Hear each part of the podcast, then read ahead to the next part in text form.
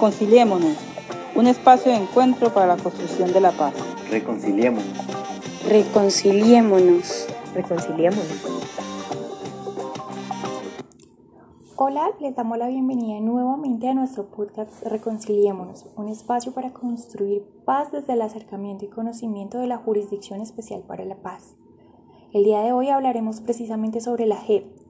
Conoceremos algunos detalles de su estructura y de su funcionamiento. Mi nombre es Sandra Castro y junto a Juan Pablo Gamba y Juan David Bonilla estaremos contándole todos los detalles sobre este tema. Pero ¿sabemos qué es la Jurisdicción Especial para la Paz? ¿Tenemos claro cuál es su funcionamiento y estructura? La Jurisdicción Especial para la Paz es la columna vertebral de los acuerdos firmados entre el Gobierno Nacional y las FARC. Pero, ¿qué tanto sabe la gente del común sobre él? No, me deja acorchado. No. No, no sé qué es. ¿Tú sabes qué es la Jurisdicción Especial para la Paz? No. No, no, la verdad no sé. No. ¿Tú sabes qué es la Jurisdicción Especial para la Paz? No. ¿Y quiénes creen saber? ¿Será que aciertan? Como lo dijimos antes, la Jurisdicción Especial para la Paz es el componente de justicia del sistema integral de verdad, justicia, reparación y no repetición. Fue creada a través del acuerdo de paz entre el Gobierno Nacional y las FARC-EP tiene la función de administrar justicia transicional y de conocer los delitos más graves que se cometieron en el conflicto armado. Tendrá una duración superior a 20 años si así se requiere. La jurisdicción fue creada con el ánimo de satisfacer los derechos de las víctimas a la justicia, ofrecerles verdad y contribuir a la reparación, además de contribuir al propósito de una paz estable y duradera.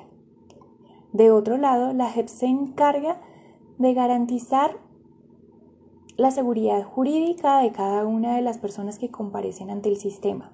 En ese sentido, tiene cuatro objetivos importantes. Investigar, juzgar y sancionar los crímenes más graves y representativos ocurridos en el conflicto armado.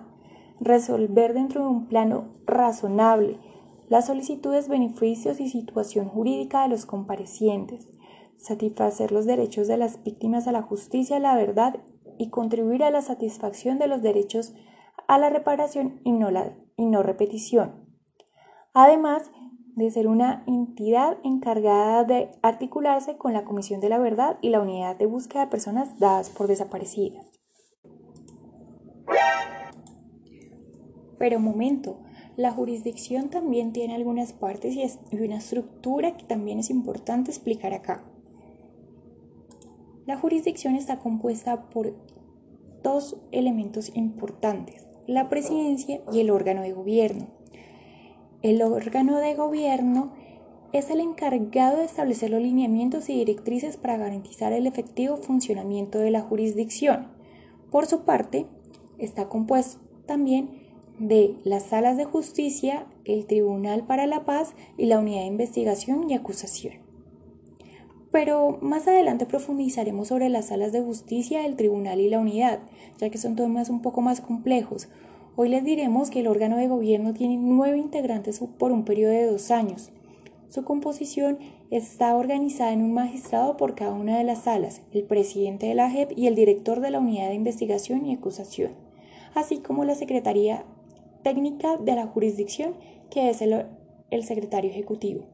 Recordemos que en la actualidad Eduardo Cifuentes Muñoz es el presidente de la JEP, quien sucedió a Patricia Linares.